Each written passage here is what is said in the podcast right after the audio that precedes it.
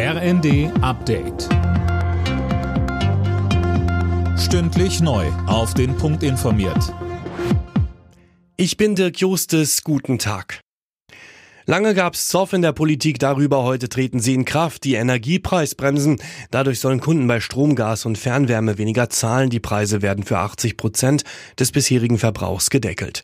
In letzter Zeit ist Energie an den Märkten schon wieder etwas günstiger geworden.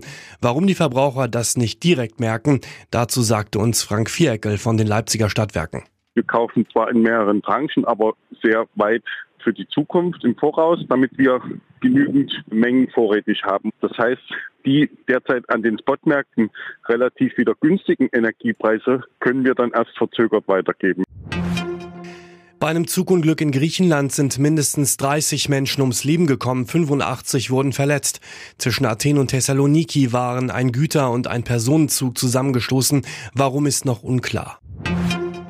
Berlins regierende Bürgermeisterin Franziska Giffey will mit der CDU Koalitionsverhandlungen aufnehmen. Das will sie ihrem Landesvorstand am Nachmittag vorschlagen. Sönke Röhling, das kommt relativ überraschend. Ja, und zwar auch für die bisherigen Koalitionspartner. Vor allem die Grünen zeigen sich irritiert.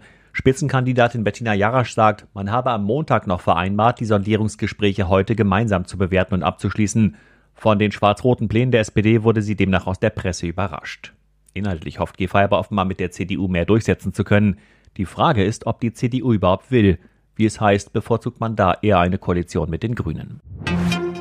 Der Arbeitsmarkt in Deutschland bleibt stabil. Im Februar sind 2,62 Millionen Menschen ohne Job gewesen, 4000 mehr als im Januar.